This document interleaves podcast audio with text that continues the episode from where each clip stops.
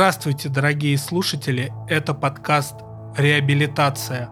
Подкаст о проработке трудного прошлого, коллективной травме и примирении в разных странах. Это третий выпуск подкаста. И сейчас мы подступаемся к очень важной теме. А именно мы попытаемся немного поговорить о немецком опыте проработки травмы. Это будет очень косвенно и даже, я бы сказал, далеко. Поясню.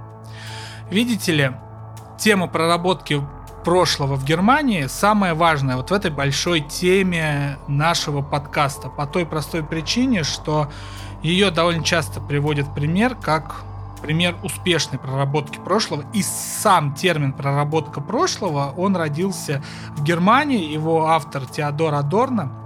И, собственно, сейчас, когда в общественных дискуссиях к сожалению, только в социальных сетях звучат термины коллективная вина, коллективная ответственность и коллективная травма. Они происходят оттуда, из Германии после Второй мировой войны. Вот. И мы, авторы этого подкаста, я автор этого подкаста, мы отдаем себе отчет в том, что ну, надо было делать подкаст про Германию. Но не Германии единой, как говорится. И тем не менее, раз мы решили делать подкаст про Германию, это будет много-много выпусков, которые будут иногда выходить, и мы будем как бы пытаться ощупывать этого огромного слона с разных маленьких точек, чтобы понять, чем же был немецкий опыт.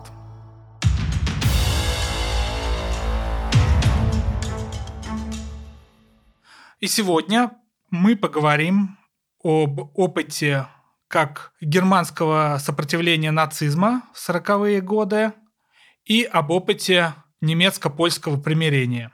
И в качестве этого материала у нас будет история кружка Крейзау из Силезии. И я представляю свою собеседницу, мою землячку и давнюю знакомую Юлию Архипову. Привет, Юля. Привет. Юля давно живет в Центральной Европе, переезжая из страны в страну, хорошо знает контекст, и когда-то она волонтерила в фонде, который был основан вокруг кружка Крейзау. Расскажи, Юль, когда это было? Ну, сначала я в пятнадцатом году уехала из э, России в Украину. Я с 15 по 19 год жила в Киеве. Ну, по крайней мере, я надеюсь, что я многое поняла о том, что именно происходит э, между нами, между россиянами и украинцами как это все видят украинцы. А потом так получилось, что я подала заявку на годовое волонтерство по программе Европейского корпуса солидарности. И мне предложили уехать на проект, который касается вот польско-немецкого примирения в Кшижовой. Это польская деревня, это примерно час езды от Вроцлава. И там находится бывшее поместье семьи фон Мольтке, немецкой аристократической семьи, которое было приобретено на гонорар фельдмаршала фон Мольтке от э, франко-прусской войны и последним немецким владельцем которого был э, Гельмут Джеймс э, фон Мольтке, как раз основатель антинацистского кружка Крайзау. Да, действительно, дико интересно. Мы тут перед тем, как начать записывать подкаст с Юлей разговориться, то, что называется, пытались. И я употреблял такую фразу часто «Господь плохой сценарист». Вот тоже удивительно. Я когда готовился к подкасту, тоже обратил внимание, отец немецкого милитаризма, вот этого прусского, фон Мольтке, да, который заложил и э, идеологию Блицкрига, и вообще, в принципе, воспитал вот этот вот во многом прусский милитаристский дух, который перенесся в 20 век. Э, из 19-го его поместье, полученное вот таким образом, становится одним из центров антинацистского немецкого сопротивления. Это крайне важная тема, на мой взгляд, потому что э, в России об антинацистском сопротивлении в Германии знают, на мой взгляд, непростительно мало. Тут, конечно, можно разные доводы приводить, но, тем не менее, история того, как это приходит нам, и то, что мы об этом знаем, она крайне ущербная и маленькая. Большинство нас, россиян, да, знают о заговоре 20 июля 1944 года, когда на Гитлера было совершено покушение. А попыток государственного переворота и покушений в Германии с конца 30-х предпринималось, по крайней мере, или задумывалось довольно большое количество. Опять же, известны группы социал-демократического, коммунистической направленности подпольной, которые долго пытались сопротивляться в Германии. И даже вот, например, икона советской разведки Рихард Зорге, он же, собственно, из того самого сопротивления. И, конечно, одна из таких важных историй – это христианское сопротивление нацизму. Тут можно вспомнить разных э, священников. Ну, первым, конечно, на ум приходит это Мартин Немеллер. Немеллер и Банхофер.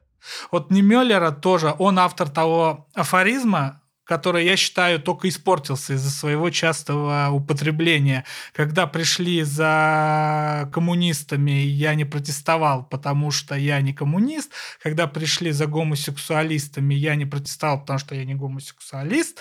Когда пришли за евреями, я не протестовал, потому что я не еврей. Когда пришли за мной, то было некому протестовать против того, что меня забрали. На самом деле афоризм важный, и, к сожалению, его слишком часто употребляли к месту и не к месту, так что его содержание размылось. И я предлагаю слушателям найти его в интернете точную и почитать и подумать. Рассуждать об этом не будем.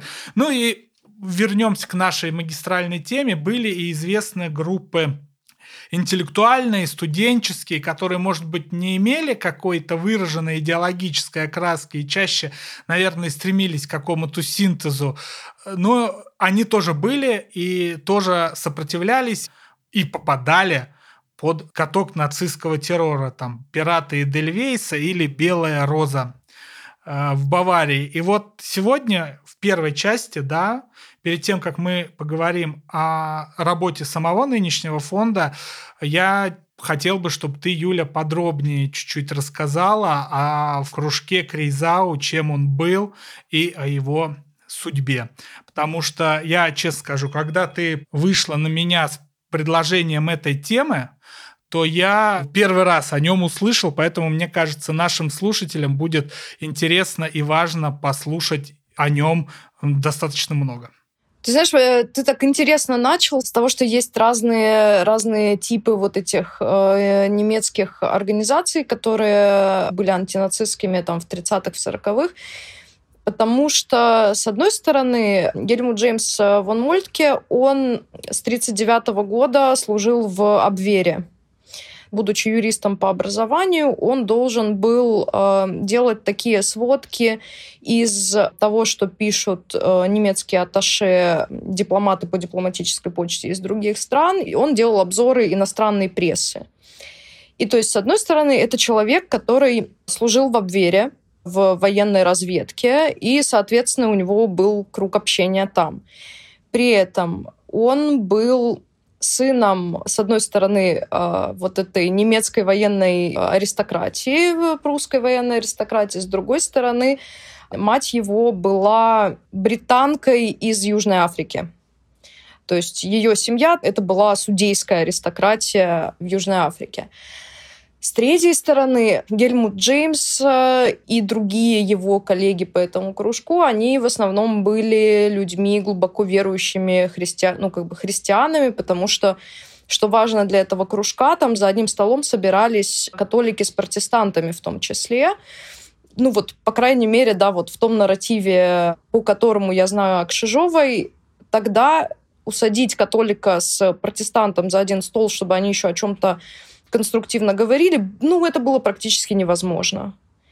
Но они все равно общались, и он пытался быть э, посредником, создавать мосты между самыми разными людьми. То есть у него были как социалисты в этом кружке, так и, и аристократия, и он как бы он, он намеренно создавал этот кружок таким разным.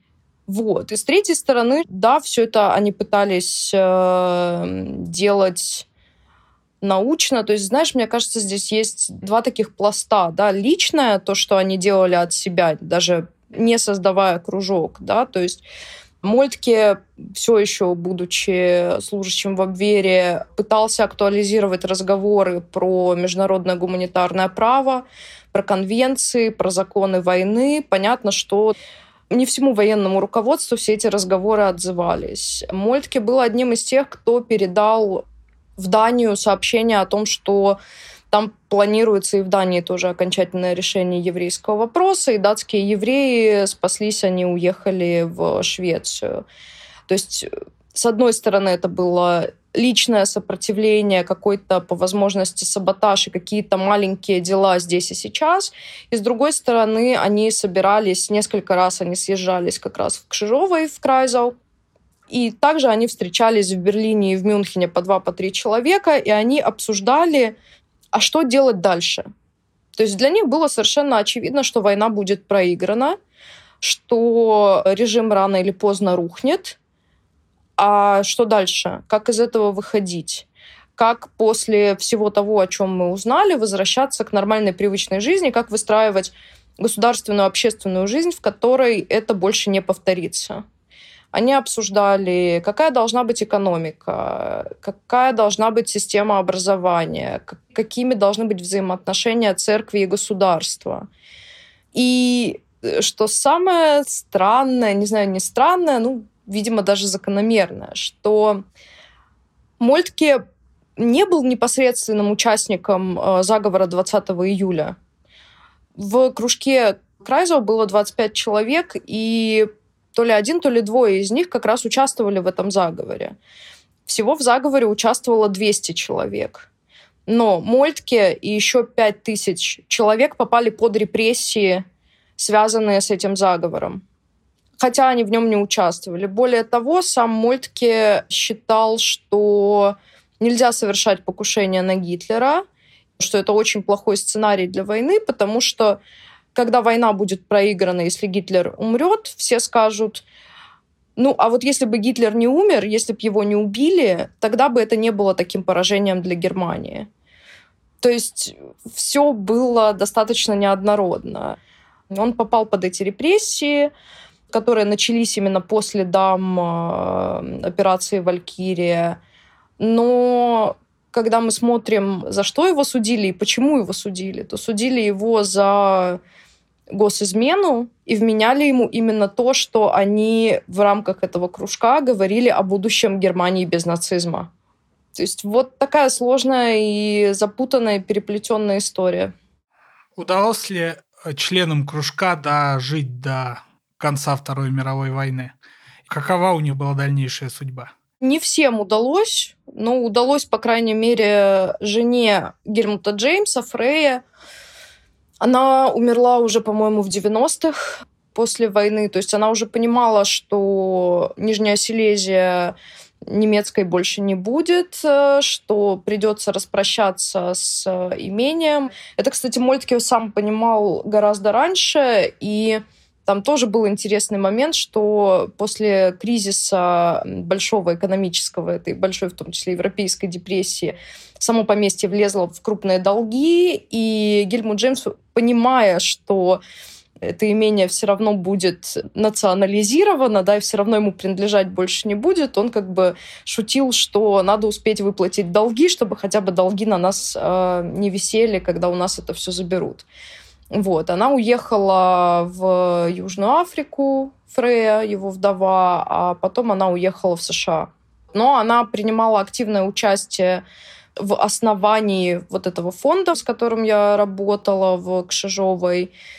И дальше в диалогах она занималась и тем, чтобы сохранить память, то есть э, сохранить письма, писать биографии и так далее.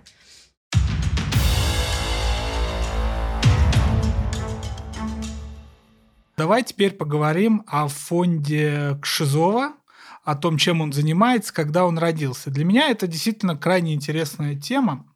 Я там с юности, если не с детства, увлекался польской историей, и меня она, конечно, завораживала своей напряженной трагичностью, трагичностью не отнесенной куда-то э, в средневековье, глубоко, да, ну, например, я просто если сравнивать э, большую часть новой истории, да, модерной истории Польши с российской историей, то это очень похоже на некое ордынское иго, на полную потерю независимости. Хотя, ну, тоже с натяжкой.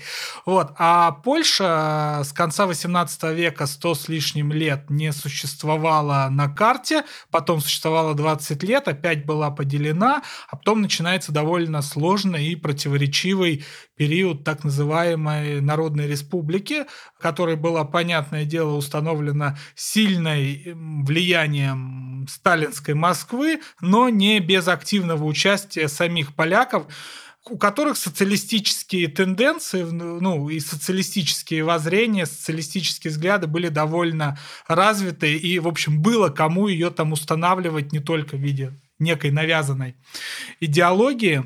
В общем, крайне много внутри проблем, но при этом мы должны помнить очень важный трагический элемент польской истории, которая начинается еще задолго до раздела в Речи Посполитой. В начале XVIII века Речь Посполитой уже пребывает в большом упадке, и ее территория становится ареной для войн других государств.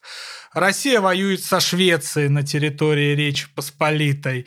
Россия воюет с Турцией на территории Речи Посполитой. Россия воюет с Пруссией на территории Речи Посполитой. И э, Австрия делает это с не меньшими аппетитами и так далее. И в будущем когда вот, например, во времена Второй мировой войны все вот эти, то, что принято называть экзистенциальные национальные страхи, да, польские воплотились э, в 1939 году просто во всем их вот ужасе, да, когда Польша была еще раз поделена между немцами и советами, ну, читай русскими, да. Вот.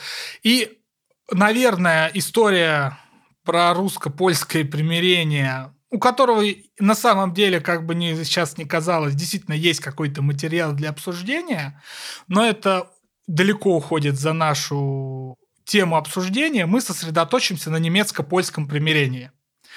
Скажем так, я грубо скажу, может быть, не политкорректно, вот в польской национальной мифологии, в польской национальной истории немцы ничуть не лучшие персонажи, чем русские. Тут обольщаться, наверное, не стоит, но, тем не менее, об опыте такого примирения как раз и хочется поговорить. А, вот. А, Юля, расскажи, как образовался кружок Шизова и кто был инициатором и почему возникла такая потребность в конце 80-х годов? Только он Кшижова? О, да. Там через «Ж» Фонд возник э, уже в 90-х.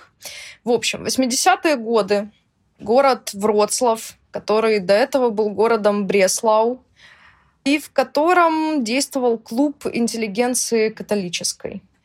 И католики польские, они были в курсе, что у них там есть какая-то деревня, какой-то там был Мольтке, какой-то там был антинацистский кружок, но как бы не, не в сильно больших подробностях. И у них были связи с немецкими католиками. И, там, к слову сказать, это уже было там после всех этих писем польских э, епископов немецким епископам. Это был 65-й год. То есть уже были какие-то разные шаги примирения с двух сторон не очень удачные, достаточно печальные, но это как бы тоже отдельная большая тема примирения Польши и Германии именно по, по части христианской. Это очень большая часть и очень, как мне кажется, важная. И вот, значит, этот клуб интеллигенции католической, к ним собираются приехать немцы, они там собираются сделать какой-то велопоход, и вот они вспоминают, что а еще вот есть э, Кшижова, и так немцы туда приехали, увидели, что действительно поместье фон Мольтке, только тогда оно было в очень плачевном состоянии. Даже в палаце, в в усадьбе, где жил в свое время и фельдмаршал, и все остальные, значит, там уже чуть ли не там же и был коровник. То есть это был даже не колхоз, это был совхоз. И состояние всей этой недвижимости было совершенно плачевное. Ну вот они о нем узнали что это, эта точка все еще существует на карте. И тут случается 89 год, еще Берлинская стена стоит, у нее все хорошо. Ну, 89 год, да, Берлинская стена еще стоит, но это год бархатных революций, когда Михаил Сергеевич Горбачев сказал, давайте предоставим народам самим решать, как им жить, и коммунистические режимы сами посыпались. Везде они сыпались по-разному. В Польше состоялся круглый стол солидарность, которая ну, до этого примерно 10 лет, и польские диссиденты, которые вокруг нее сгруппировались, в итоге сели за стол переговоров с коммунистическим руководством Польши и составили примерную карту перехода в будущую уже, ну, назовем ее постсоветскую Польшу. Ну, я немножко тогда предыстории и постистории этого круглого стола, потому что предыстория в том, что был э, ужас, связанный с экономикой, и Польша была закредитована, в том числе Федеративной Республикой Германии, закредитована была прилично. А после круглого стола, насколько я понимаю, все-таки прошли выборы, на которых... Э... Резко победила солидарность, и, и им пришлось сделать реформы шоковую терапию. Это не Гайдар, кстати, придумал, он у поляков взял этот термин. И, значит, э, Гельмут Коль, э, канцлер Германии, планирует визит в Польшу на 9-12 ноября. У него запланировано 4 дня в Польше. Берлинская стена падает 11 правильно? А, угу. Я понял контекст. Вот. И получается, что Коль приезжает в Польшу. Это был очень важный визит. То есть, ну, ты, ты представляешь, да, вот это первый визит канцлера ФРГ в Польшу. Надо говорить про примирение. Тут, наконец-то, избрали солидарность. В общем, все заверте, и тут начинает падать Берлинская стена. Ситуация совершенно неудобная, потому что для того, чтобы выехать из Польши в Бонн, куда надо было добраться к Кёлю, чтобы хоть как-то с кем-то поговорить. Э, это надо через, там, на перекладных куда-то долететь самолетом, пересесть на поезд, оттуда еще куда-то, потому что нельзя было проехать напрямую. И он у поляков отпрашивается, он говорит, я приеду вот через, там, дайте мне 10 часов, и я вернусь. Он едет в Германию, проводит там все разговоры, которые должен привести, и срочно возвращается в Польшу, потому что ты не можешь срывать такой визит, даже если у тебя падает Берлинская стена. Потому что от этого очень многое зависело. И вот когда этот визит только готовили, они все думали, боже, где бы нам встретить канцлера Германии и премьер-министра Польши? Где та точка на карте Польши, где мы можем говорить не о том, как поляки с немцами всю свою историю друг друга ненавидели, а где мы можем найти хоть какое-то примирение. Есть, например, гора Святой Анны. Э, и сначала думали туда, это район Аполья, это там, где живет немецкое меньшинство в Польше. И до сих пор оно там живет но поняли, что там тоже история сплошной резни. Одни порезали других, другие порезали этих, два разных памятника стоит. И, в общем, тоже о примирении особо не поговоришь. И тут, значит, на сцену выходит католический клуб интеллигенции из Вроцлава и говорит, а мы знаем, куда вам надо ехать.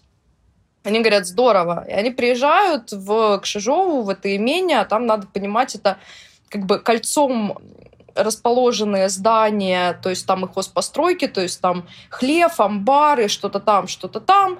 Там же находится усадьба, и там же находится сторожка, и это все вокруг такого большого, красивого, сейчас большого, красивого зеленого поля, а тогда как бы это совхоз. То есть это грязища, ноябрь, все эти здания разваливаются на глазах, они там находят какую-то белую ткань, чтобы все это красиво задрапировать расставляют стульчики, привозят туда на мессу примирения, получается, польских немцев. И там происходит это место примирения. И там же Коль и Моровецкий, они не просто жмут друг другу руку, но еще и приобнимаются вот в знак этого окончательного примирения. И так, собственно, Кшижова стала таким ключевым местом польско-немецкого примирения – и тогда, собственно, появилась идея, которую вдова э, Гельмута Джеймса, она ее вынашивала еще там с окончания войны, что нужно делать так, чтобы молодежь наших стран по возможности общалась чтобы они между собой это обсуждали и говорили о том, что война еще раз недопустима, и что э, как бы, никогда снова это не должно повторяться.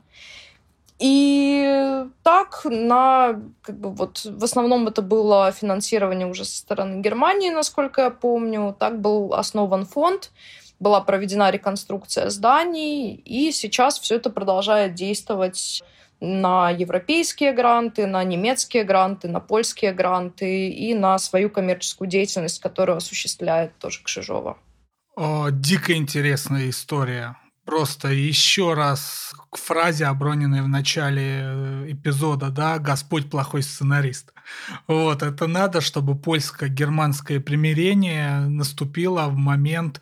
А я не знал просто этой истории, но это как красиво. Польско-немецкое примирение начинается, угу. символически стартует в момент, самый главный визуальный и политический момент падения коммунизма в Европе, да, на фоне падения стены. Дико круто.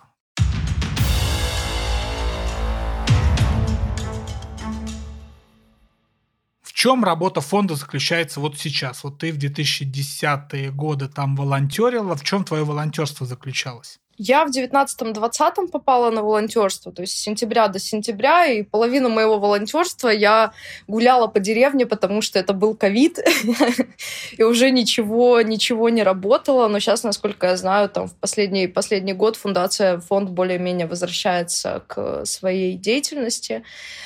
В общем, практически каждый в любой день, если приехать в Кшижову, то ну, туда можно просто приехать, пойти погулять, зайти в, этот, в усадьбу, пройтись по выставкам. Это все абсолютно свободно. И тех, кто там в Польше, в Чехии, в Германии, я призываю туда доехать, там достаточно мило. Практически в любой день там будет две или три группы польско-немецких. Ну, а раньше еще там были польско-украинские группы польско-немецко-украинские, трехсторонние. Сейчас там, правда, живут украинские беженцы, потому что это большой гостиничный комплекс тоже под эти тренинги. И вот школьники из какого-нибудь польского города, из какого-нибудь немецкого города, из какого-нибудь украинского города, человек по 15-20 приезжают и 5-6 дней проводят вместе – они знакомятся, они общаются. Мы проводили для них тренинги, которые касаются того, ну, например, зачем нам нужны вообще права человека, кто такие беженцы, почему важно им помогать, на какие-то исторические темы, как различается видение истории у поляков и у немцев, и у украинцев. Это тоже очень интересные и важные такие упражнения. Вот. По вечерам они проводят э, дискотеки, например, и потом там они могут делать какие-то совместные проекты, посвященные там либо истории Кшижовой, либо там истории Второй мировой. Очень много всего происходило интересного, и и ты видишь, как сначала подростки, которые вот они приезжают, и они знают, куда они едут. Они знают, что они будут говорить с... Там, немцы знают, что они будут говорить с поляками, украинцами о войне. И они пишут в ожиданиях, опасениях, что они очень боятся сложных разговоров. Что они боятся, что сейчас их будут душить их виной. Что сейчас будет как-то очень тяжело. Но потом они понимают, что все же, как бы, все мы люди, все мы понимаем, что не эти мальчики и девочки 14-летние совершали то, что было совершено в Аушвице. Все мы понимаем, что Германия уже много сделала для того, чтобы искупить свою вину. Во-первых, да, кстати, так, это очень важно. Это все э, люди любят почему-то проскакивать этот момент. Во-первых, Германия признала свою вину. И все эти школьники, которые приезжают, они не говорят, что э, просто Германия была вынуждена напасть на Польшу. И исходя из этого, получается этот диалог. И немцы видят, что как бы польская молодежь тоже как бы прикольная, с ними есть о чем поговорить. И это не те люди, которые будут душить тебя виной. Поляки понимают, что немцы, они как бы не собираются тебя гнать ни в какой концлагерь. Вот. Я не, не, не знаю точно, в каком году появились э, украинские группы в этом всем но для них это тоже очень важный опыт общения, в том числе с немцами, потому что для Украины э, это тоже все еще большая история. И с поляками тоже, потому что это польско-украинские конфликты вокруг э, АУН-УПА и всей этой истории. Они говорят между собой. И в этом, мне кажется, мне кажется, важность. Но еще для меня лично, то есть я работала в паре с немецкой волонтеркой. Ей на тот момент было 18. И почему она, например, решила поехать на волонтерский год работать именно с темой э, Второй мировой? Потому что когда ей было 16, немецкие подростки, немецкие школьники ездят, э, по-моему, даже в обязательном порядке в концлагеря на экскурсии. И в ходе такой поездки в Аушвиц она узнала, что ее дедушка был эсэсовцем в Аушвице. Она об этом не знала раньше. В семье об этом никто не говорил. Дедушка на тот уже момент уже умер, но это был как бы любимый дедушка. И ее настолько разрывало от, от этого контраста, что это же дедушка, которого она очень любила. А дедушка был эсэсовцем в Аушвице. И вот насколько остро и серьезно она это переживала. Когда она мне об этом рассказала, мы с ней ушли плакать вместе. Я понимаю, как ей, немке, сложно рассказывать об этом мне, россиянке, потому что я россиянка, которая общается с украинцами. Только если для нее это был дедушка, и она лично в этом всем не участвовала и никак повлиять не могла, будучи еще нерожденной, то я-то как раз повлиять могу на то, что происходит. Или мне кажется, что могу. И вот после того, как она рассказала об этой истории, мы просто обе разрыдались и ушли обниматься, потому что, ну вот, мы друг друга очень хорошо поняли. Вот, такие моменты бывали очень эмоциональные, и мне тоже кажется это важным. Хотя, знаешь, тоже интересный такой момент, что то есть у нас была вот эта группа, получается, украинско-немецкая, я по украинской квоте почему-то прошла на это волонтерство. И я чувствовала, я, родившаяся в Курской области, э, чувствовала, что мне некомфортно от обилия немецкой речи вокруг меня. При этом я понимаю, что это как бы ребята, которые тоже все понимают, с которыми мы на одной волне и можем говорить о чем угодно практически. Но просто от того, что я слышу немецкую речь, у меня внутри что-то сжимается. Я не могу учить немецкий язык. У меня совершенно блок на, на немецкий язык. И что это тоже один из шрамов войны, о которых мы просто, ну, которые мы просто не понимаем, мы об этом не думаем, но это с нами уже сколько лет? Уже вот, вот, вот почти 80, оно с нами. Несмотря на то, что все давно закончилось.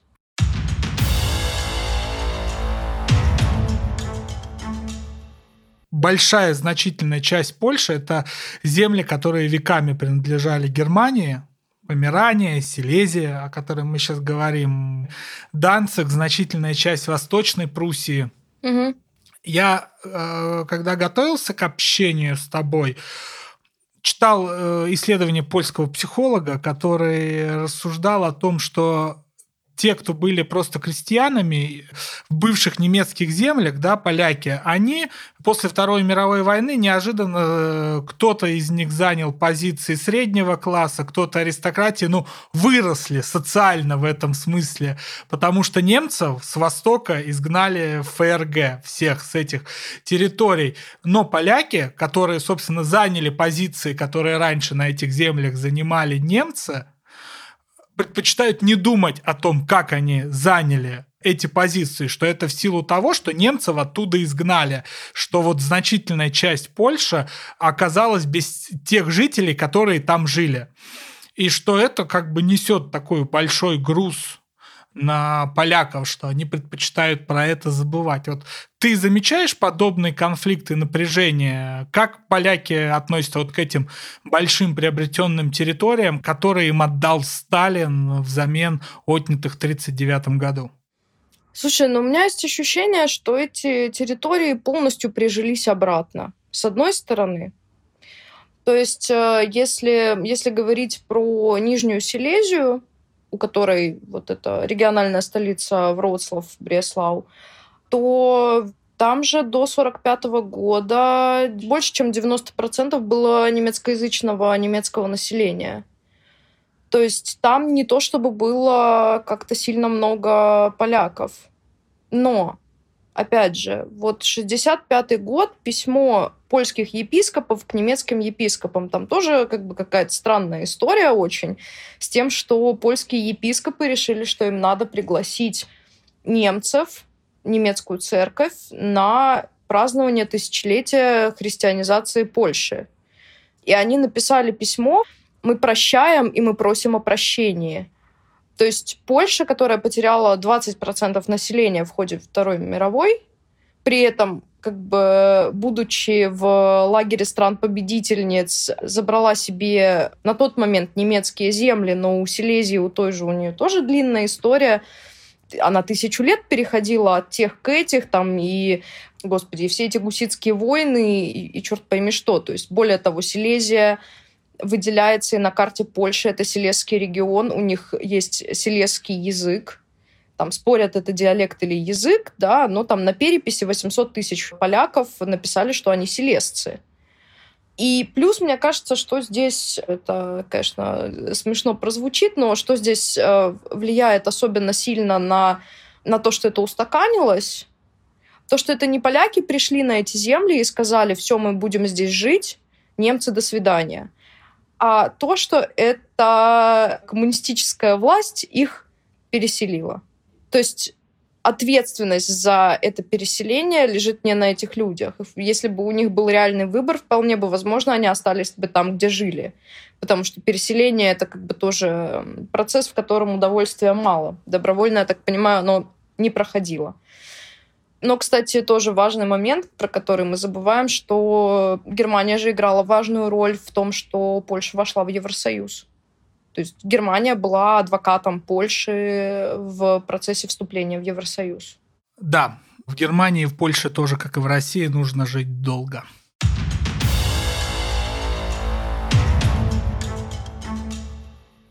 У поляков очень развита, и мы об этом говорили в начале, концепция главная европейская жертва. Страна Иисус, да, и эти иконочки, где Польша изображена в виде Иисуса, они существуют, что вот Польша погибала от э, империй и тоталитарных режимов в 20 веке. При этом мы знаем, что польское общество сейчас сильно разделено, да, есть консерваторы, которые сейчас у власти и которые диктуют свою консервативную повестку, которую, особенно когда присматриваешь, мало отличается от консервативной повестки-то в России. А с другой стороны есть либералы с европейским выбором и так далее. При этом и консерваторов польских, и либералов польских, обоих их э, как бы объединяет, наверное, как я понимаю, вот этот взгляд на польскую историю. Скажи, пожалуйста, как ты бы вот этот мой монолог прокомментировала, как с твоей позиции он видится, вот это нынешнее напряжение в польском обществе, в привязке к истории? Я тебе еще даже немножко раньше хотела сказать этот момент, когда ты говорил про польских коммунистов, что они же тоже были поляками. И здесь, мне кажется, ты немножко смешиваешь две категории. С одной стороны, консерватизм, как желание помнить про традиции, ходить э, в костел, не делать аборты, там что угодно еще, и стремление к независимости. То есть, возможно, в Польше было там, в 40-х, 50-х и так далее достаточно много коммунистов, в том плане, что все отнять и поделить, рабочий класс, э, заводы рабочим, капитализм зло. Это не значит совершенно, что им всем хотелось выступать единым фронтом с Советским Союзом и получать команды из Москвы. Безусловно. Вот. Также примерно сейчас и здесь. То есть, с одной стороны, да, риторика и польской э, как бы, и, и партии «Право и справедливость», и президента, она во многом традиционалистская, католическая и так далее. Она очень похожа на кремлевские все эти разговоры про традиционные ценности – про защиту семьи от всех э, разноцветных угроз и всего чего угодно, да. Но при этом, почему Дуда сейчас э, главный любитель украинцев и Украины? Потому что польская независимость э, от России — это приоритет номер один. Но при этом раскол скорее сейчас проходит по той линии, что Консерваторы считают, что Польша должна быть еще и независимой от Евросоюза. И очень много в последний год особенно было конфликтов, связанных с тем, что Евросоюз говорит, что, извините, то, что вы делаете, немножко не соответствует правилам и стандартам, принятым тут вот как бы нами всеми вместе. А Польша говорит, а это вот вопросы нашего национального суверенитета, извините, как бы мы все еще суверенное государство. В то время как э, польские либералы считают, что Польша должна быть одной из стран Евросоюза, ну, потому что вместе лучше, чем по отдельности, особенно как бы в такой сложной ситуации. Хотя они как бы вот за все нематериальные ЛГБТ-ценности, за более свободную экономику, за отделение государства от церкви более явное, чем оно есть сейчас. Вот. То есть я бы скорее не говорила, что они националисты. Обе стороны за независимость от российского вектора, от российского сейчас газа, нефти и всего остального, и российской повестки. Спасибо большое, Юля. Дико интересно. Сегодня мы обсуждали тему и сюжеты немецкого антинацистского сопротивления и немецко-польского примирения в нашей современности. Разговаривали про фонд вокруг поместья Жижова, и про польскую историю мы обязательно поговорим. Я надеюсь, э, Юля, мы с тобой еще, если не поговорим для подкаста, то, по крайней мере, обсудим какие-нибудь сюжеты, которые стоит в нем затронуть и поговорить. Один из них, а именно вот это даже нынешнее и давно длящееся напряжение между русскими и поляками, надо будет обсудить. В конце концов, если немцы и поляки смогли, то и русские с поляками когда-нибудь наверняка смогут.